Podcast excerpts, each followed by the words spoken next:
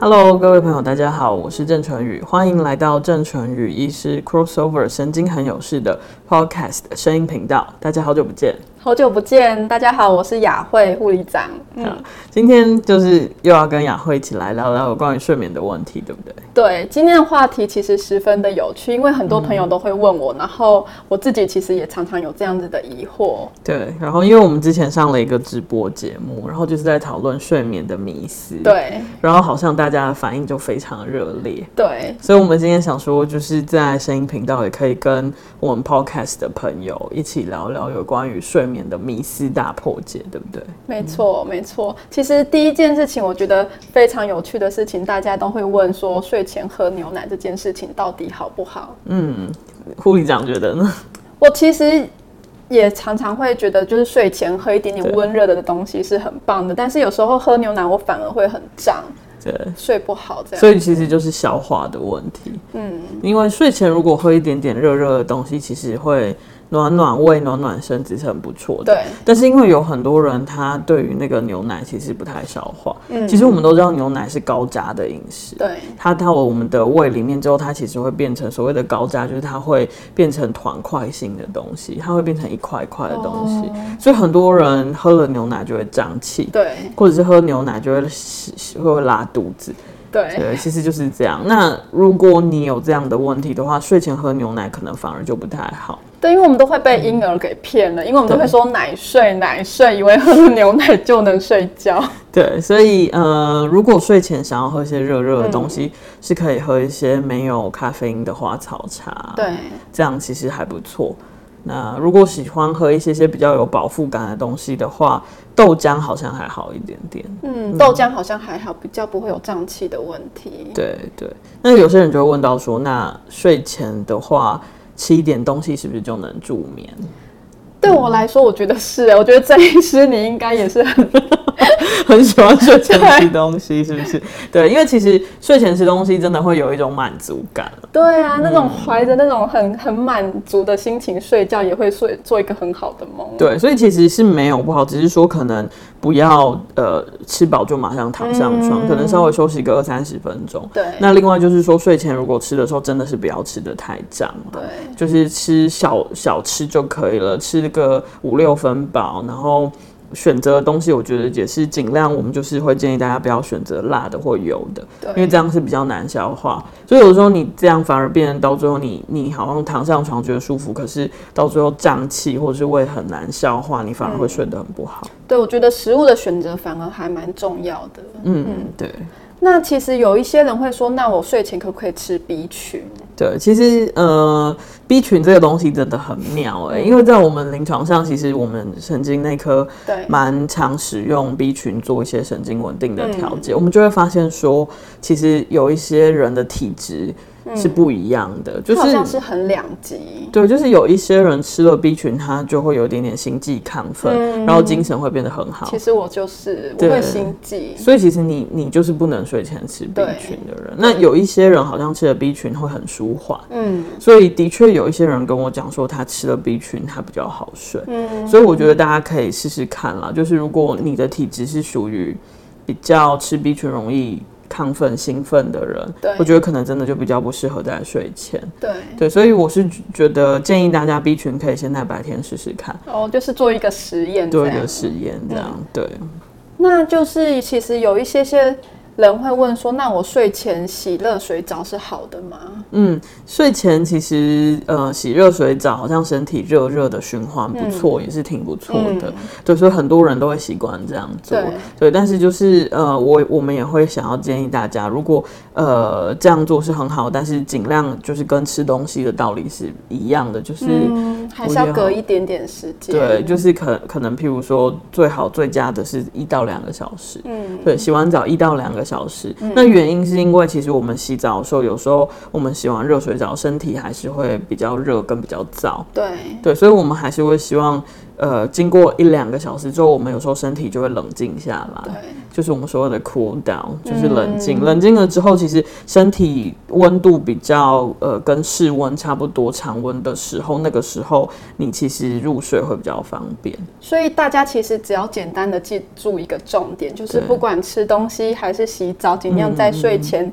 离半个小时到一个小时以以上，上其实是比对较安全的。对，其实就是你要睡觉之前，尽量可以预留一段的时间、嗯作为睡前的准备。那那一段时间就不要去进行一些吃啊、洗澡啊，或者是比较剧烈的运动啊，对甚至是不要就是追剧啊，然后对看手机，弄得搞得自己太兴奋这样子。嗯那其实其实很多人这些事情都做得很稳很好了，对然后他们还是说我还是睡不着。那其实失眠多久的时间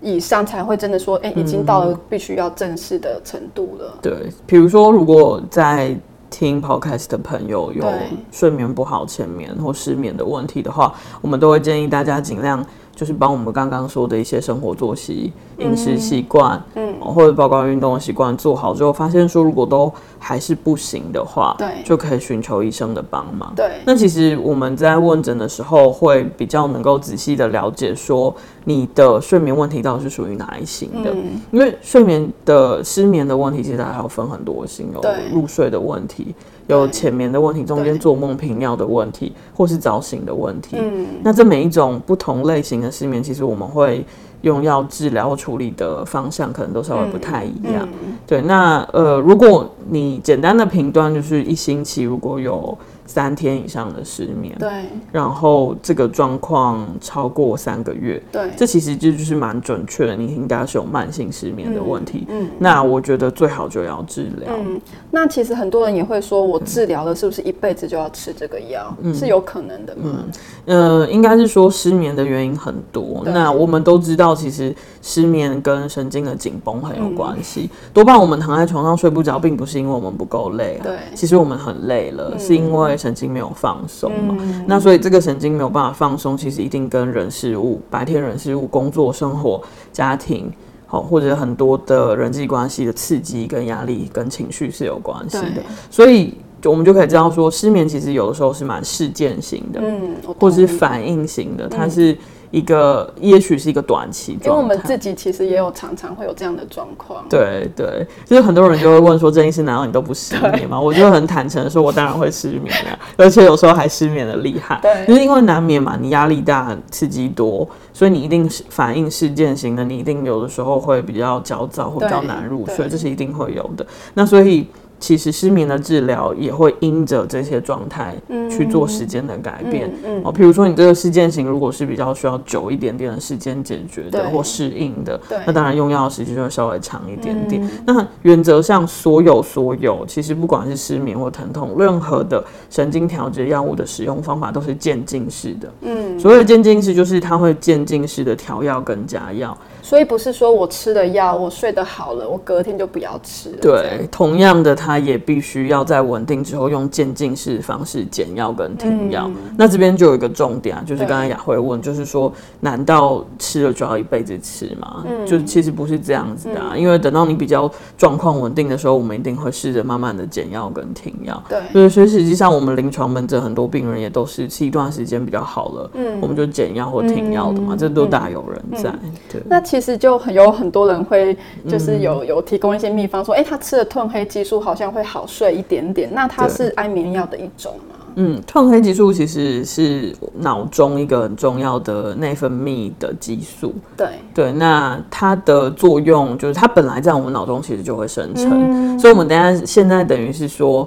就在吃更多的褪黑激素来刺激我们的脑部。那褪黑激素的作用，它其实就会让我们放松，对，然后让我们心情比较愉悦，对，然后跟比较舒缓。对，所以我们正常人的话，脑部到晚上的时候，因为比较没有光亮的刺激，嗯其实它生理时钟到了，它自然就会分泌褪黑激素。嗯，哦那加强的分褪黑激素其实就是可以加强舒缓的作用。哦，所以它其实算是一种保健食品。对，它是一种导睡型的对保健食品。对对，所以。呃，其实如果你初期有一些些入眠的问题，或者嗯是可能因为日有一段时间因为某些事情日夜颠倒，或者是你是轮班的人，嗯，那你想要先用通惠技术试试看有没有办法矫正睡眠的问题的话，其实是很好。嗯，那但是就是变成褪黑激素，有些时候并不见得真的有效。对，因为如果是刚刚郑医师说的是比较紧张的、紧绷的，是因为事件型所导致的话，可能效果就不好。可能不会太好，而且它对于睡眠的延续对，是比较效果就比较，它是导睡嗯型，就是在入睡那段时间让你稍微比较放松，了解所以它能够治疗或能够帮忙的也顶多是导睡导睡这部分，就是入睡困难的人这样、是嗯这样，对，好。那大家不知道会不会有自己的小撇步想要跟我们分享？对，如果你有呃小撇步，就是你可以睡得很好的方法，其实我觉得任何的偏方跟秘方，只要不伤害身体，对我们的睡眠有帮忙，其实都很不错。真对的对，就是很也很欢迎大家可以就是留言跟我们一起分享。嗯，对，那今天呃做了一些睡眠迷思的大大破解，那我们会希望说将来也还有很多的机会，我们可以做多一点点的迷思破嗯解，这其实是很有趣的。真的，我要去收集素材。对，收集到底有哪一些迷思这样子。好，那今天谢谢大家参与我们的 podcast。那有任何的问题，欢迎大家留言，也欢迎大家继续追踪我们的 podcast 声音频道。下次见哦，拜拜拜拜